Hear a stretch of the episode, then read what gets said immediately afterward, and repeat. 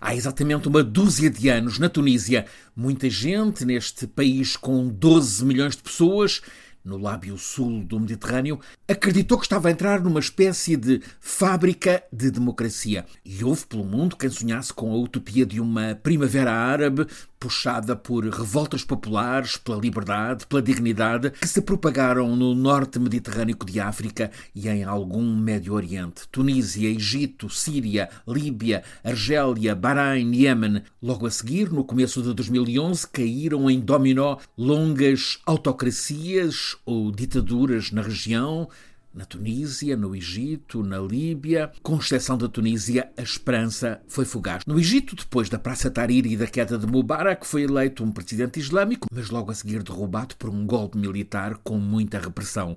A Líbia e o Iêmen mergulharam em guerras civis. Na Síria, o ditador Assad aguenta-se a fogo e sangue Afinal, a Primavera Árabe foi mesmo exagero de ilusão. A ordem autoritária anterior voltou, em alguns casos, até ainda mais feroz, com mais privação de direitos civis. E para isso, com patrocínio financeiro das monarquias petrolíferas. Mas há um país que foi resistindo a essa contra-revolução. Foi o pioneiro, a Tunísia continuou a experimentar o gosto da liberdade e da democracia, teve o amparo do Comitê Nobel, mas o Prémio da Paz de 2014 deu alento e orgulho, sim, mas não tirou a maioria das pessoas da sufocante miséria. Os apertos socioeconómicos foram estrangulando cada vez mais a esperança.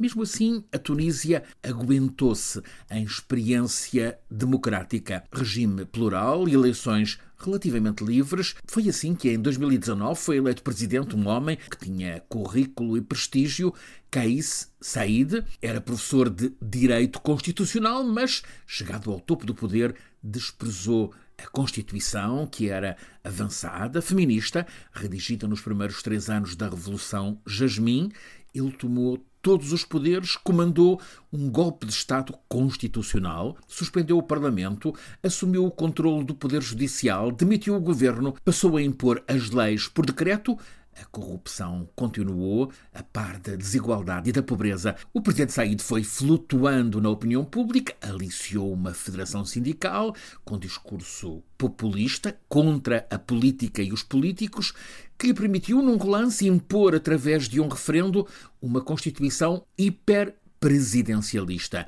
que lhe dá poder praticamente absoluto. No que chama de democracia horizontal, para aparentar prática democrática, convocou para este fim de semana eleições para a escolha dos 161 deputados novidade neste regime de saída. Eleição nominal, sem partidos políticos. Os eleitores foram chamados a votar em pessoas que a maioria não conhece. E o que é que aconteceu?